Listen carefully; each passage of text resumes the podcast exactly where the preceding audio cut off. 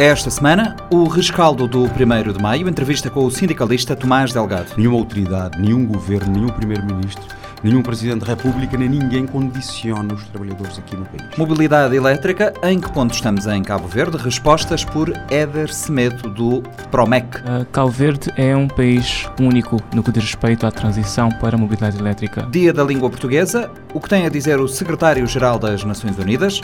Vamos ouvi-lo daqui a pouco. Para se ter ação política é muito útil, eh, sobretudo a ação política ao nível do Secretário das Nações Unidas, que lida com todo o mundo, é, é muito útil eh, ter tido a oportunidade de ler o mais possível eh, história. O Panorama 3.0 começa agora.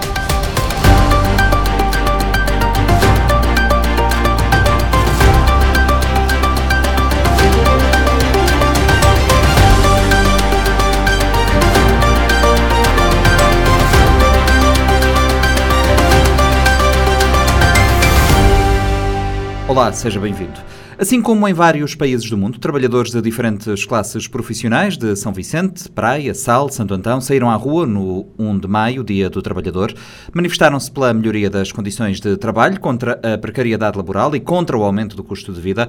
Entre outras iniciativas, os sindicatos defendem um aumento salarial e redução de impostos, nomeadamente o IVA zero no cabaz de alimentos. Tomás Delgado, presidente do Simtec, da União de Sindicatos de São Vicente e representante dos sindicatos que participaram no protesto, diz que as organizações sindicais vão fazer um balanço da manifestação para depois traçarem novas estratégias de luta. Entrevista de Fredson Rocha. Tomás Delgado, presidente da União dos Sindicatos de São Vicente, eh, por que é que os trabalhadores decidiram sair à rua no 1 de maio? É, muito obrigado pela oportunidade a Rádio Morabeza, os trabalhadores de São Vicente decidiram sair para a rua no 1 de maio por duas razões. Primeiro, porque era, é foi chegado o momento de resgatar o 1 de maio. Como sabem, o 1 de maio é uma data histórica, uma data de luta.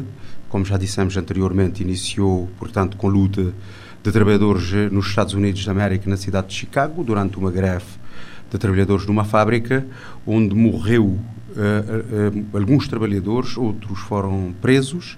Depois seguiu, portanto, a luta por outras cidades dos Estados Unidos, onde morreram mais trabalhadores e dois anos mais tarde, alguns anos mais tarde, também para a Europa. E, portanto, a partir dessa altura é que começou, portanto, a história do 1 de Maio e que ficou marcada como um dia de luta, de reivindicação e de reflexão de trabalhadores. Aqui no país, em Cabo Verde, essa data tem sido assinalada nos últimos tempos com passeios, convívios, festa. Nós uh, chamamos os, os, trabalhadores, convidamos os trabalhadores e propusemos uh, uh, a classe trabalhadora e aos, e aos diferentes dirigentes sindicais dos mais diversos setores transformar o 1 de Maio também num dia de luta e de reflexão. Eh, podemos fazer festas, sim, mas temos que reservar um tempo e um espaço para reflexão. Isso era a primeira razão para a manifestação no dia 1 de Maio, justificando o porquê do 1 de Maio. Mas eh, há, há, outras razões que a ver com a conjuntura socioeconómico-laboral aqui no país que também eh, os trabalhadores, e, de modo geral, e outros setores da sociedade civil estavam a apelar aos sindicatos para darem um sinal. E nós, eh, enquanto organização de defesa de trabalhadores, entendemos que devíamos organizar e chamar a sociedade civil para dar um grito de alerta. E, e, e a sociedade respondeu. Nós, eh, antes de mais, eh, agradecer, portanto, o envolvimento de todos os sindicatos aqui de São Vicente, da Praia, do Sal, de Santo Antão, uh, os dirigentes sindicais, os trabalhadores, a população em geral uh, destes, uh, destas ilhas, destes espaços económicos e social do país, que responderam muito positivamente ao apelo dos sindicatos. Que sinal acha que conseguiram passar com esta manifestação? Nós conseguimos chamar a atenção do governo, do governo e das entidades aqui, dos empregadores aqui no país, para os diversos problemas económicos e laborais que os trabalhadores estão a viver, a começar pela perda do poder de compra, pela alta taxa de inflação, pelo por, eh, portanto, os reajustes salários salarial muito baixo praticados aqui em Cabo Verde, pelo menos eh, agora em 2023, eh, pela, pelo trabalho digno, para, para, para o fim da precariedade, precariedade laboral, para o fim do, dos assédios moral e sexual e intimidação em locais de trabalho, para melhor prestação do INPS, nomeadamente inscrição de trabalhadores, há vários trabalhadores aqui no país que não têm cobertura de segurança social, uh, as prestações de segurança social que são muito deficientes em termos de assistência médica, uh, exames complementares de diagnóstico não são cobertos e os trabalhadores enfrentam dificuldades, mesmo medicamentos, ultimamente temos tido um problema sério com rotura de medicamentos aqui no mercado nacional, são questões que preocupam os trabalhadores e que entendemos chamar a atenção das autoridades no sentido de repor a normalidade dessas falhas. E quando falamos de precariedade laboral, estamos a falar também uh, no setor público, inclusive. Com certeza, e isto é mais gritante, e, e nós uh, constatamos que o, o Estado, o setor público, o, o governo, as câmaras municipais, principalmente estas instituições e as outras do Estado, são aqueles que estão a praticar mais a precariedade laboral. Temos situações de contrato de prestação de serviço que, na verdade, são contratos de trabalho. O que é que as empresas andam a fazer? E o que, é que o governo e os institutos e as câmaras municipais? É contratar trabalhadores para trabalharem dependente, de forma dependente, eh, sobre orientação das empresas e dos serviços e o contrato que esses trabalhadores têm é um contrato de prestação de serviço. Sabemos distinguir o que é, que é um contrato de prestação de serviço e o que é, que é um contrato de trabalho. Para nós, são contratos de trabalho travestidos em contrato de prestação de serviço. Uh, isso é que nós queremos combater, porque isso é, aumenta ainda mais a precariedade laboral, para não falarmos dos contratos a prazo. Portanto, os contratos de trabalho aqui no país são maioritariamente a prazo, onde os trabalhadores não têm garantias, de, de, muitos sem segurança social, sem garantias de uma estabilidade sociofamiliar. Tomás Delgado, como é que uh, o Estado pode devolver o poder de compra aos trabalhadores cabo-verdianos nessa conjuntura? Que sugestões o sindicato tem? Nós entendemos a primeira coisa que o governo tem que fazer é aumentar os salários. Portanto, aqui no país todos sabem que desde 2011 até agora os salários foram aumentados em 2019 em 2,2% para um grupo muito reduzido de trabalhadores. Acho que não ultrapassou 2 mil trabalhadores da administração pública. Em 2023, aquilo que nós temos estado a chamar de uma simulação de aumento salarial, e nós chamamos simulação de aumento salarial porque foi para um grupo também reduzido de trabalhadores, excluiu, o governo excluiu uh, dessa atualização salarial os pensionistas e reformados com salário, com pensões acima de 69 mil escudos, excluiu todos os trabalhadores com pensões acima de 69 mil escudos, excluiu uh, os trabalhadores cujos planos de carreira foram aprovados uh, de 2019 a esta parte, portanto, o número de trabalhadores abrangido pela, por esta atualização salarial é um número muito pouco com um impacto financeiro eh, insignificante no Orçamento Geral do Estado, pelo número de trabalhadores atingidos e pelo, pelo, pela, pelo nível salarial que estes trabalhadores têm. Mas uma outra preocupação tem a ver com o salário mínimo nacional. Como se sabe, o salário mínimo nacional, o, o governo assinou, em sede de concertação social, em 2017, o acordo estratégico que previa e, e que o salário mínimo nacional deveria ser atualizado uh, até 15 mil escudos, para 15 mil escudos até 2020. Portanto, de 2017 até 2020, o salário mínimo nacional, que na altura era de 13 mil escudos, devia atingir os 15 mil. Infelizmente, em 2023, ainda estava em 13 mil. O governo fez uma atualização para 14 para mil. 14 mil escudos. Mas ficou muito aquém. Não cumpriu aquilo que assumiu. Neste momento, se tivesse cumprido, neste momento estaríamos a falar de outros valores. Sobretudo quando existe um estudo e, e todos entendemos, sentimos que o valor para uma família, o mínimo para uma família viver minimamente deve ser um valor sempre acima dos 20 mil escudos. Portanto, estamos muito aquém de ajudar essas pessoas.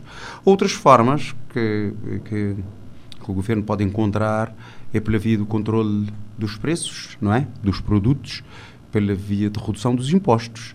Sabem que em 2000, há, há dois anos atrás, se não estou em erro, o governo aumentou o custo de mais de 2 mil produtos, eh, aumentou os impostos nas alfândegas eh, em cerca de mais de 2 mil produtos e por aí seria uma via. Eh, o, o, governo recentemente deu um sinal de querer aumentar os transportes aqui no país e isso ou recuaram na decisão, não sabemos quando é recuaram é na carga. Recuaram na carga, na, na, no transporte de, de mercadorias. E, a questão do transporte de mercadorias certamente irá ter um impacto no aumento dos preços. Vamos estar atento àquilo que o governo está a preparar, que está a ser preparado neste momento, porque vão voltar a isso. Uh, o IVA zero no cabaz de alimentos, como aconteceu em Portugal, é uma medida que os sindicatos defendem neste caso? Sim, aqui em Cabo Verde há, há, há vários produtos uh, que, têm já, que não têm IVA, não é? Convém esclarecer isso, que há produtos uh, que, não, que têm IVA zero já. Mas não, não, as pessoas não consomem apenas aquele grupo de produtos que não têm IVA. As pessoas consomem os outros produtos.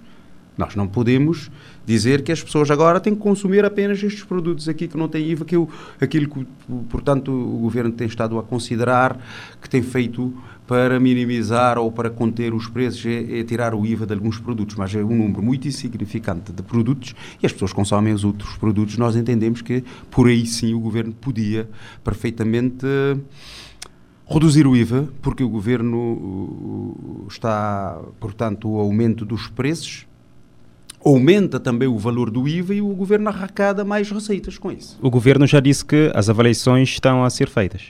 Eh, já neste ouvimos, sentido. ouvimos o, o senhor vice-primeiro-ministro a dizer e também o primeiro-ministro primeiro que o governo vai avaliar medidas, vai avaliar medidas. Nós estamos atentos e vamos acompanhar, vamos esperar para ver se efetivamente essas medidas que eles vão propor vai ter o impacto efetivo na, na, na redução do, dos preços, eh, na reposição do poder de compra.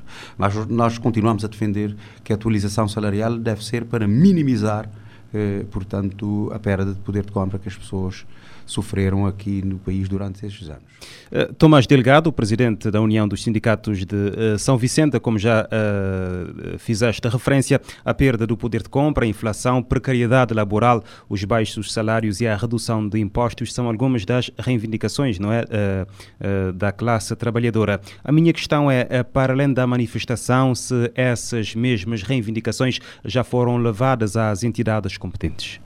Eh, antes para dizer, é presidente da União dos Sindicatos de São Vicente, presidente do CIMETEC, mas também a representação dos outros sindicatos que participaram da, manifestação. manifestação. Portanto, o SINDEP, o SINDEPROF, o SINAPOL, o Sindicato de Polícias, o STIF, Sindicato das Instituições Financeiras, o SIX, o SINTAP, eh, o CIMETEC, como já disse, o CSTTP, portanto, todos os sindicatos e as organizações de sociedade civil colaboraram connosco. Nós queremos eh, fazer referência e aproveitar também para agradecer os artistas que, que colaboraram connosco, o Bachardo, o, Zé Leopardo, o, o Boss, eh, o, o Jorge Martins, que colaboraram e, portanto, os técnicos de som, todo, todos aqueles que estiverem envolvidos e colaboraram connosco para a organização desta manifestação.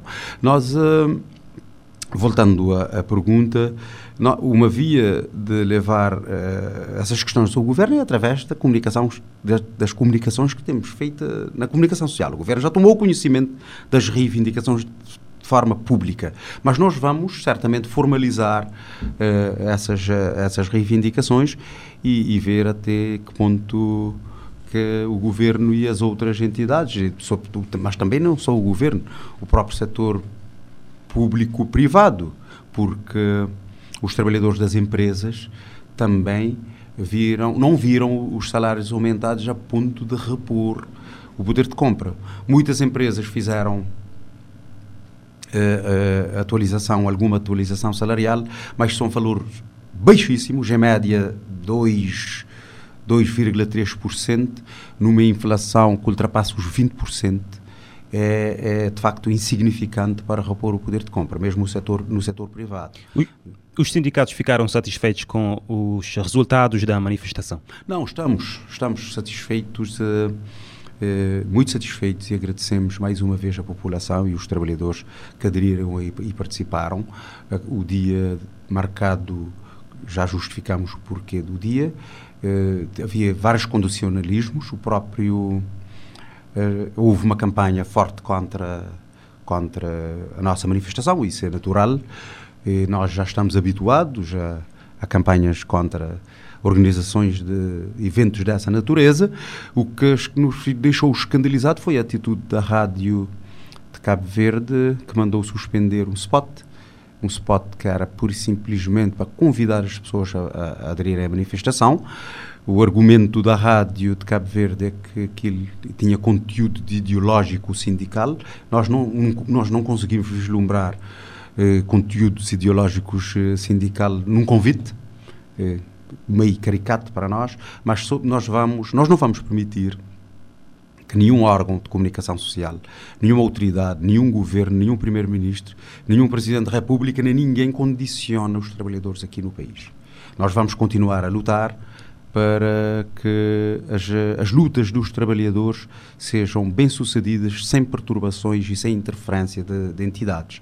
Uh, a manifestação foi, de facto, um sucesso e nós uh, apelamos à união de todos aqueles que participaram, que organizaram essa manifestação, porque só assim é que conseguimos passar a nossa mensagem e chamar a atenção das autoridades e dizer-lhes que nós estamos aqui, estamos presentes e vamos continuar e vamos lutar. Uhum. Mais um apelo aos trabalhadores para aproximarem mais dos sindicatos, para apoiarem os sindicatos, porque é a via de a gente uh, conseguir dar o nosso grito. Eh, depois dessa manifestação, que ações esperam levar a cabo até que as reivindicações uh, sejam atendidas? Vamos, uh, antes, depois vamos a, logo a seguir a fazer um balanço, não é?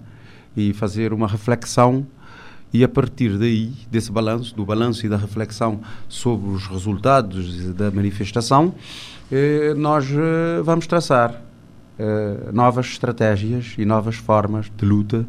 Neste momento, não sei se será, digamos, eh, muito conveniente da minha parte, sem falar com os, com os outros sindicatos e com as pessoas envolvidos no processo sobre as novas ações e as novas formas de luta. Brevemente anunciaremos a comunicação social quais são vão ser as novas formas de, de, de luta.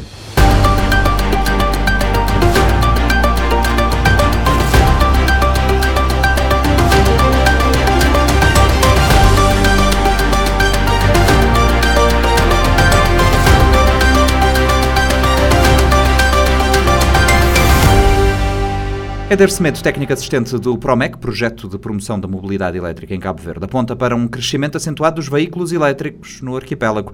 Em entrevista ao Panorama 3.0, Éder Semedo justifica este crescimento com a entrada em vigor dos incentivos atribuídos pelo Executivo para a aquisição de viaturas elétricas. O Governo estabeleceu como meta para Cabo Verde chegar a 2050 com a substituição do parque de veículos com motores térmicos para viaturas 100% elétricas. Cabo Verde é um país único no que diz respeito à transição para a mobilidade elétrica. Uh, é um país que tem condições que são muito peculiares, sobretudo aqui uh, as pequenas distâncias que são percorridas em, em todas as, as nove ilhas habitadas, em que não temos percursos em média que possam demorar mais do que 100 km, no máximo 150 km, nas ilhas mais, eh, com, nas maiores ilhas, como Santiago e Santo Antão, que em São Vicente ou no Sal temos distâncias muito menores.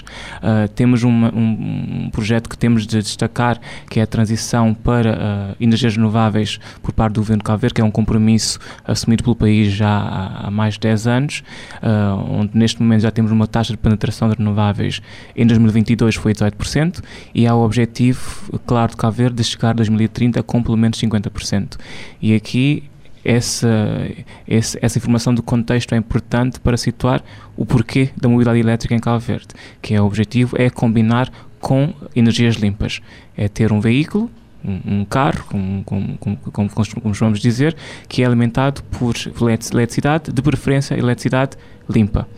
Uh, e aqui há, há os benefícios tanto a nível de ambientais, que é algo bastante importante e sabemos que o, o nosso planeta está a enfrentar consequências da, das mudanças climáticas, então como benefícios económico-financeiros. Uh, neste momento, depois a Carta Política foi publicada em 2018, uh, tivemos os primeiros veículos foram introduzidos na mesma altura, 2018-2019. Aqui, claro, tivemos um impacto muito forte da Covid que afetou todos os, todos os setores de atividade em Cabo Verde, incluindo, claro, a aposta na, na mobilidade elétrica. Teve, houve, houve um período desde 2020 até 2022, em que a aquisição de veículos por todo o país foi, foi bastante reduzida, como, como todos percebemos, uh, mas agora desde 2021, final de 2021, com a, a entrada do PROMEC na, fase, na segunda fase de implementação e desde o ano passado com a entrada em vigor dos incentivos para a aquisição de veículos, temos tido um, um crescimento bastante acentuado do número de veículos elétricos em Cabo Verde. Já estamos neste momento a chegar à centena de veículos em circulação, portanto, no, no quase no, no, no, período de um ano, mais do que triplicou o número de veículos elétricos em Cabo Verde. Em todas as ilhas? Neste momento, a maior parte situa-se em Santiago e no Sal, quase mais de 80% nessas duas ilhas, onde já havia antes uma dinâmica, mesmo anterior ao projeto, com, que, que já Uh, favorecia essa, essa transição. E, e, São Vicente já tem também, uh, pelo menos que já conhecemos, um veículo em circulação com, e outros em, encomendados já uh, com, com, com, previsão de, de, entrega muito próxima. E o nosso prognóstico e a nossa previsão é que nos próximos um a dois anos também os, os números vão, sejam, sejam muito, muito superiores e já, já tenhamos uma, uma presença de veículos elétricos em praticamente todas as ilhas de Cabo Verde. É um processo que vai demorar o seu, seu tempo. Há aqui uh, constrangimentos que têm a ver com, com o mercado. Uh, aqui, portanto, uh, podemos dizer que agora, neste momento, para, para comprar um veículo e ser, ser entregue uh, a pessoa, o, o, comprador pode esperar até no mínimo de seis meses ou até mais, portanto há toda aqui um, uma situação do, da cadeia de, de, de, de mercado que, que, que, que, atrasa um pouco essa, essa transição, mas uh, uh, num prazo de menos de 12 meses Verde fez um progresso muito, muito importante que, que dá-nos confiança a todos, de nós que estamos envolvidos e que acreditamos nessa transição como algo que vai ser muito, muito benéfica para o país. E a nível da regulação, como é que tem sido o processo, o que está a ser feito agora e o que é que está a ser concretizado? Sim, a nível da regulação, se calhar vou enquadrar primeiro no que, que é um, um, aspecto muito importante, que, são, que é o Orçamento de Estado de Cabo Verde, que são os, os incentivos fiscais que desde 2021 estão em vigor. Portanto, os veículos elétricos já são isentos uh, através do Orçamento de Estado, de Estado de, de, dos direitos de importação, de, do IVA, do Imposto de Consumo Especial, que, o que fazem com que os veículos elétricos sejam uh, já praticamente muito competitivos em relação aos veículos convencionais. Uh, além disso, também os postos, os postos de carregamento, tanto públicos como privados, também são isentos uh, de impostos de importação e há todo um processo neste momento para uh, garantir que haverá uma tarifa para os carregamento públicos que será aprovada pela, pela entidade aqui competente, que é a Direção Nacional de Indústria, Comércio e Energia, para facilitar uh, a todos os cabo-verdianos que não, que não têm a possibilidade de carregar em casa, por exemplo, ter acesso num, a um preço competitivo para, uh, uh, para carregar, carregar, os seus veículos elétricos noutros aspectos já, já, estão feitos, já, já, estão a ser feitos esforços para garantir que existe um nível de padronização da assistência que existe aos veículos, ou seja, pós-venda, uh, no sistema não tanto de regulação, mas de monitorização das oficinas que, que estão, uh, que já prestam esse serviço, garantir que uh, há um padrão mínimo de serviço que oferece segurança às pessoas que, ao comprarem um veículo elétrico em Cabo Verde, pois têm um serviço pós-venda uh, de qualidade. Isso é algo bastante importante. E além disso, uh, há um outro, um, outro, um outro aspecto que já está também em curso, que é garantir a adequada Uh, formação e certificação de todos os profissionais que vão atuar nesse setor. Então são diferentes aspectos importantes que estão, acabam por ser um pouco relacionados com esse aspecto de regulamentar e regular o mercado do, de veículos elétricos no, no país. Além disto, que, que, tipo de ações têm sido desenvolvidas eh, no sentido de viabilizar de facto a mobilidade elétrica no arquipélago? Talvez só para dizer que neste momento, uh, já, já fizeram agora no passado dia 1 de maio 11 meses de entrada em vigor dos incentivos para aquisição e a, a percentagem maior que temos tido de, de entidades a beneficiar dos incentivos são privados, são particulares. Portanto, há cada vez mais pessoas. Uh, há cada vez mais particulares que estão uh, a mostrar esse interesse, ainda mais do que tanto entidades públicas como empresas privadas, o que mostra que o mercado está a funcionar. Para apelar e para fazer essa consciencialização, temos apostado bastante na comunicação informar as pessoas e um aspecto que nós achamos que é importante é desmistificar. Porque ainda, cada vez menos, felizmente, mas ainda há percepções erradas do que é um veículo elétrico, que não, que não tem o mesmo desempenho, que tem uh, dificuldades neste ou naquele aspecto, que não tem a mesma capacidade de autonomia, que podemos ter, correr o risco de uh, estar a fazer um percurso até, até Calhau ou até Trafal e, e, não conseguir voltar, que são percepções que já não, hoje em dia já não, não, não, não fazem sentido tecnicamente e com os veículos que estão, já estão disponíveis no mercado. E, é esse trabalho que temos, temos, estamos a fazer com diferentes uh, ferramentas de comunicação. Uh, já estamos a produzir vídeos uh, informativos, já, temos, já estamos a trabalhar em outdoors para serem exibidos em algumas das principais cidades do país e, e estamos, queremos usar também cada vez mais a rádio e a televisão para chegar aos cabo-verdianos e às cabo-verdianas e mostrar que um veículo elétrico além de ser a solução, e acreditamos piamente que é a solução, já é hoje uma alternativa perfeitamente viável para todos. Uh, Éder, uh, para lá desta questão da comunicação ou da mudança de mentalidades, uh, conforme quisermos chamar, uhum. há também a questão do esforço financeiro que é feito para adquirir um veículo elétrico. Apesar dos, dos preços estarem em queda a nível global, comprar um carro elétrico em Cabo Verde é muito caro. Quando é que se prevê que os preços estejam alinhados com, com o poder de compra dos, dos consumidores? Sim.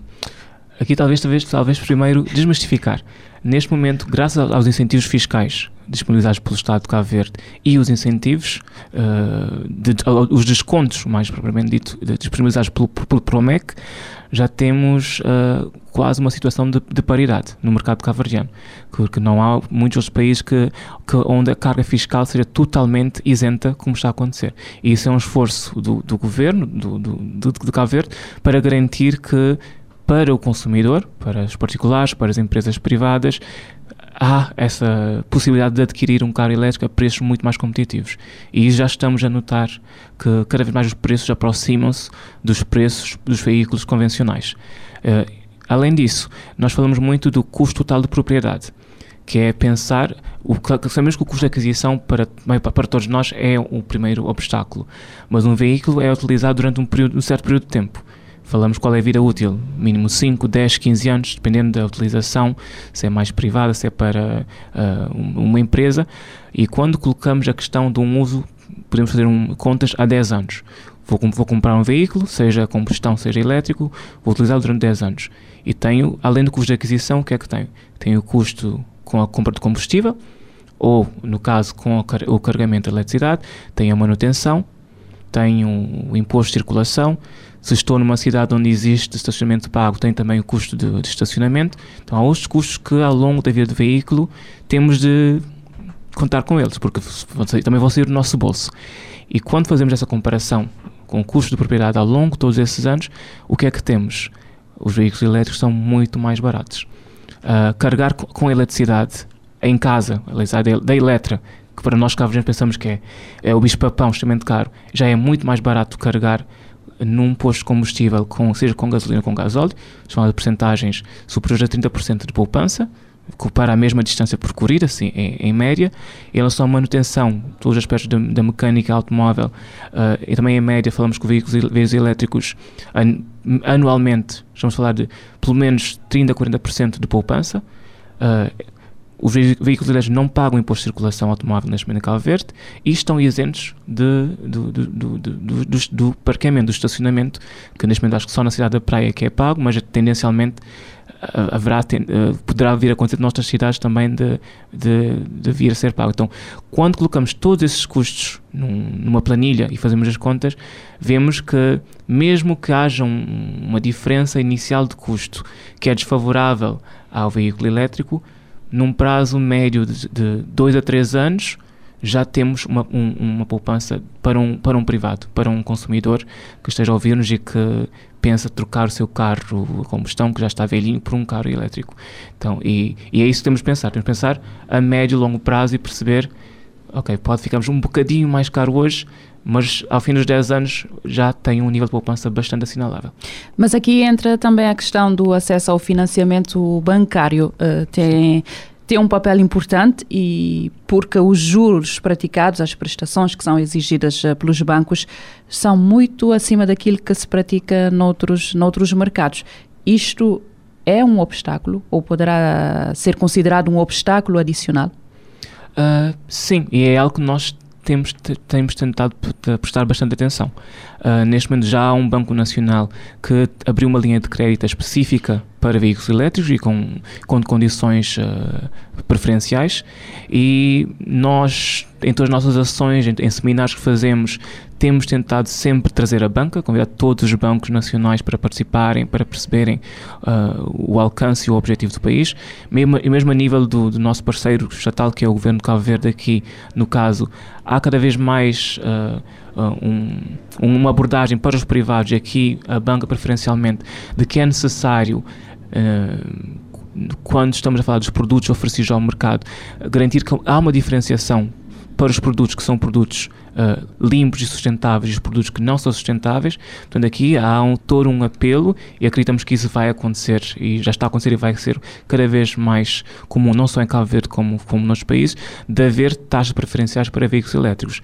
É um processo que esperamos que seja o mais rápido possível, claramente, mas é, é a tendência que temos, tem sido verificada mesmo a nível mundial. Eh, quando falamos de, de mobilidade e pensamos uh, em carros elétricos, mas também há um mercado ao nível dos motociclos, que talvez se adeque às eh, características da mobilidade urbana nas nossas cidades, conforme referiste eh, logo no início, que são trajetos muitas vezes curtos. Por que é que se fala pouco uh, deste segmento? Os outros segmentos não foram esquecidos. Tanto é que as isenções fiscais que já existem já se aplicam às motocicletas, às bicicletas elétricas, às scooters e quaisquer outros veículos, pelo menos de duas rodas.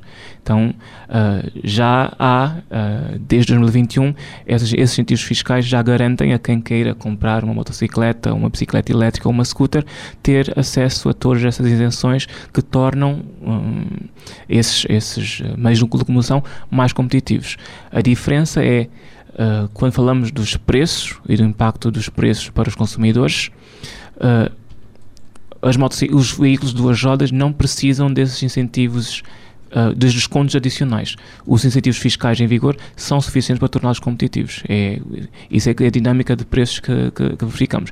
E além disso, temos a questão que é importante para nós do impacto a nível de emissões. E o projeto tem financiamento da Mitigation Action Facility. Uh, que é um fundo é um fundo climático. Então, a raiz de todo esse financiamento que existe para Cabo Verde é diminuir uh, as emissões.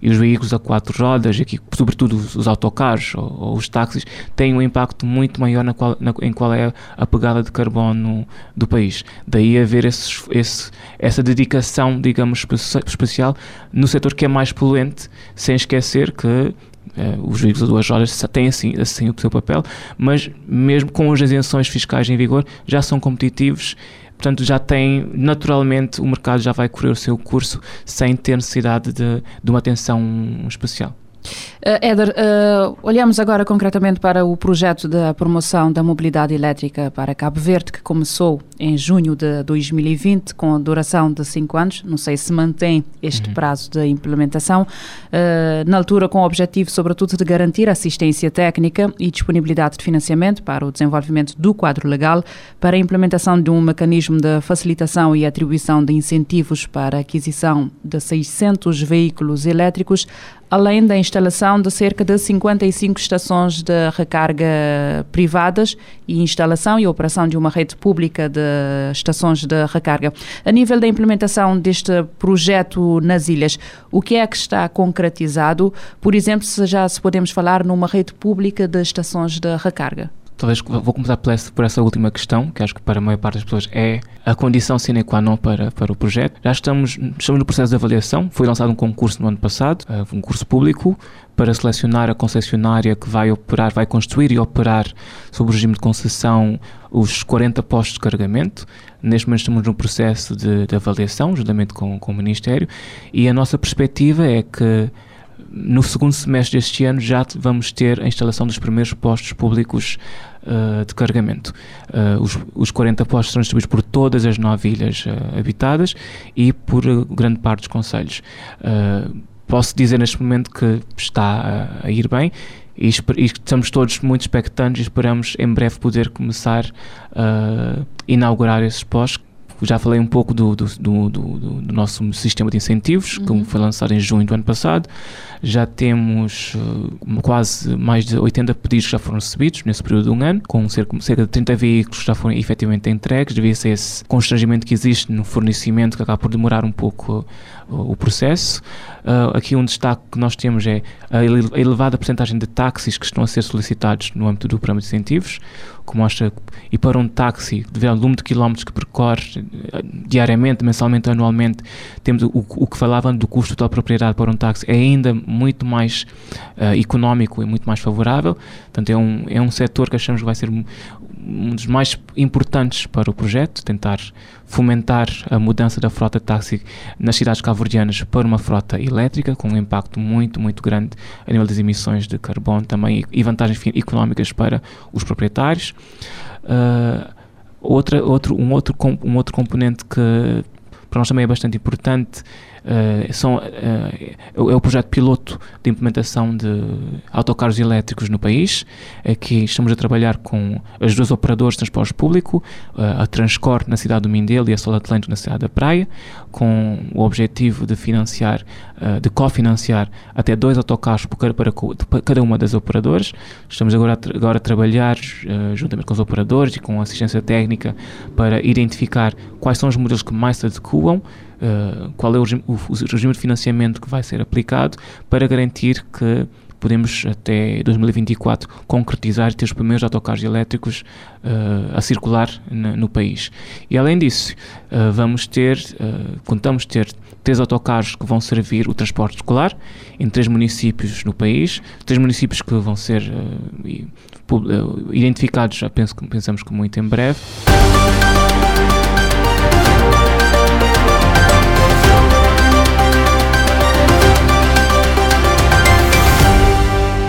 Assinala-se a 5 de maio o Dia Mundial da Língua Portuguesa. Para o secretário-geral das Nações Unidas, António Guterres, a língua portuguesa é um bem comum e os países que falam o idioma devem continuar a apostar no multilateralismo e na construção da paz no mundo.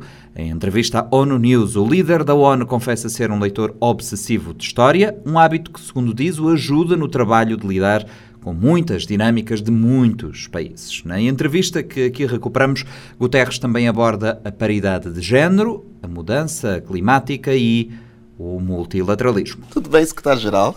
Bem-vindo ao nosso Dia da Língua Portuguesa. Muito obrigado, é um enorme prazer estar aqui convosco. Está no cargo há seis anos. Problemas e desafios não param. E no meio de tudo isto, tem tempo para descarregar um pouco os problemas do mundo e pensar em língua e leitura? Eu sou um leitor uh, obsessivo, sobretudo de história. Portanto, todas as noites, uh, antes de dormir, uh, já na cama, entre uma hora e uma hora e meia, consagro sempre uma leitura que não tem a ver com os dossiês ou com os relatórios das Nações Unidas, mas tem a ver com livros que compro e alguma ficção, livros de vários tipos, mas sobretudo história. E que autores é que o tem influenciado ou inspirado?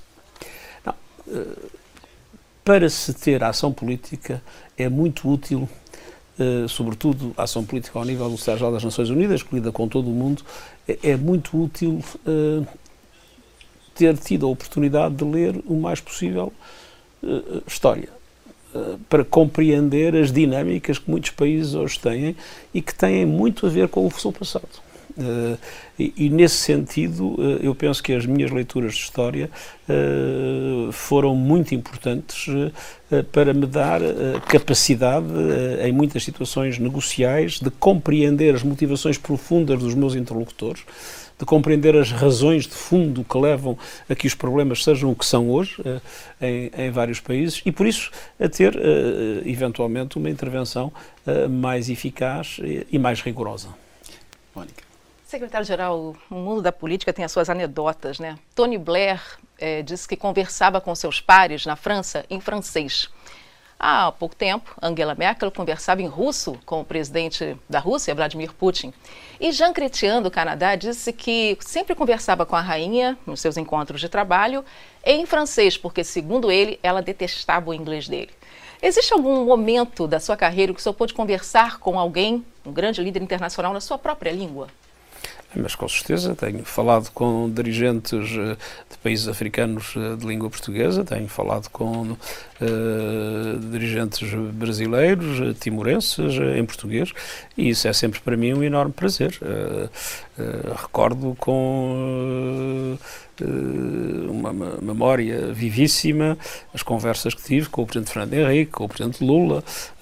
recordo também ainda há tão pouco tempo com o presidente uh, Lourenço de Angola, que está a desempenhar um papel fantástico na criação de condições para a paz na República Democrática do Congo. Portanto, há muitas situações em que eu tenho a sorte de poder falar com o meu interlocutor numa língua que ambos conhecemos e, portanto, não pode haver mal-entendidos. Exato, exato. mas um, isso é muito importante na política, em qualquer relação, né? E, mas não houve nenhum é, estrangeiro com o qual o senhor pudesse conversar que soubesse português por acaso? Uh, às vezes uh, há situações extraordinárias uh, em que normalmente não ao nível de liderança, mas, uhum. uh, por exemplo, uh, embaixadores de países que estiveram em Portugal, ou estiveram no Brasil, ou estiveram em Angola, ou em Moçambique, uh, e que aprenderam a falar português, mas são situações relativamente raras. Incrível. Bom, vamos agora falar sobre um, algumas das bandeiras que o senhor tem é, defendido. Uma delas é a promoção da igualdade de gênero, mas também a participação dos jovens em processos de decisão, não é isso? E a gente vai é, falar de um jovem que quer fazer uma pergunta para o senhor. Pergunte ao SG. Ele vai aparecer aqui na tela e ele está aqui em Newark, Nova Jersey. Oh, o que vocês estão fazendo para ajudar com o aquecimento global? Bem, esta é uma prioridade fundamental da, da, da ação das Nações Unidas. As Nações Unidas não só são a sede em que todos os países se juntam, a Conferência dos Estados-Partes, uh, para uh, as suas reuniões anuais, uh, em que nós desejaríamos que fossem muito mais longe uhum. em matéria de ação climática, uhum. mas as Nações Unidas têm tido, creio que hoje todos o reconhecem, um papel liderante no pôr em cima da mesa com clareza a agenda que é necessário cumprir. Uma agenda de drástica aceleração da redução das emissões, em que fazemos exigências muito fortes a todos os países nesse sentido, mas não só aos países, eh, também eh, eh, à indústria, nos mais diversos setores, o nosso combate pelas energias renováveis, para que nos livremos progressivamente dos combustíveis fósseis que têm causado uma parte substancial do aquecimento do planeta. A nossa intervenção em, em, em favor da justiça climática, requerendo dos países mais desenvolvidos que cumpram os seus compromissos em relação aos países em desenvolvimento. Uh, batemos muito para que aumente o financiamento à chamada adaptação, ou seja, aos investimentos que os países devem fazer para aumentar a capacidade de resistência das suas infraestruturas, da resiliência das suas populações em relação ao impacto uh, climático. Tivemos recentemente uma grande vitória com a aprovação de um fundo para uh, o chamado loss and damage, uh, uhum. perdas e danos. Uh, uhum.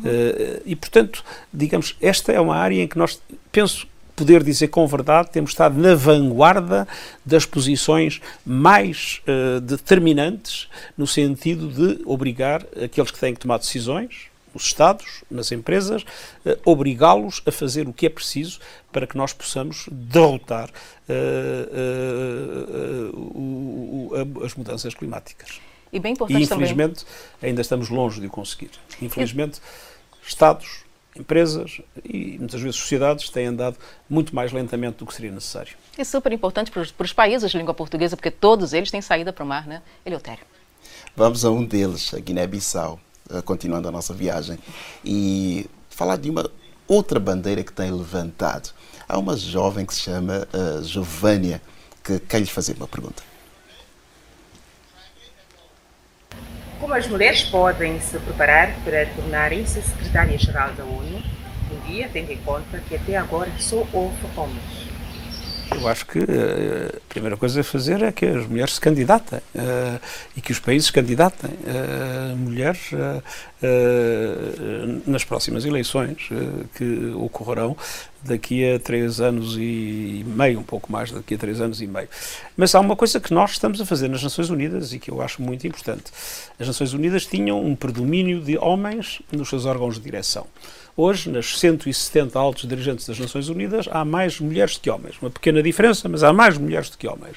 E nos nossos representantes eh, nos países, nos chamados coordenadores residentes da ação das Nações Unidas eh, nos diversos países, há mais uma mulher do que uh, o número de homens nessas funções. Uh, e isso está também cada vez mais a refletir-se quando olhamos para a estrutura. Ainda não estamos lá, em paridade, mas temos vindo cada ano a aumentar 1% a percentagem das mulheres uh, e espero que uh, o, o, meu objetivo, que é de atingir a paridade em uh, eh, 2028, eu já cá não estarei, mas que, que, tudo faremos enquanto eu cá estiver para garantir que esse objetivo é um objetivo perfeitamente alcançável.